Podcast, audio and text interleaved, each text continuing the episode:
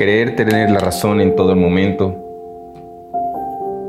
es estar equivocado. Porque significa afirmar que el otro no la tiene.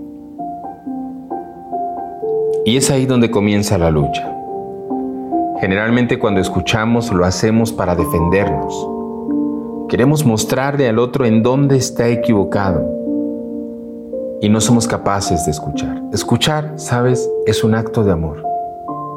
Es poner tus cinco sentidos y toda tu voluntad al servicio del otro. Es verdaderamente abrirte para poder tener un punto claro y preciso en palabras del otro qué es lo que está sintiendo. Muchos de los actos que tenemos están dados como un grito de escúchame por favor. No busques tener la razón.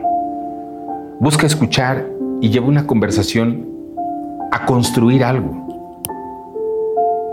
De nada, de nada te sirve tener la razón si dejas el corazón en el intento.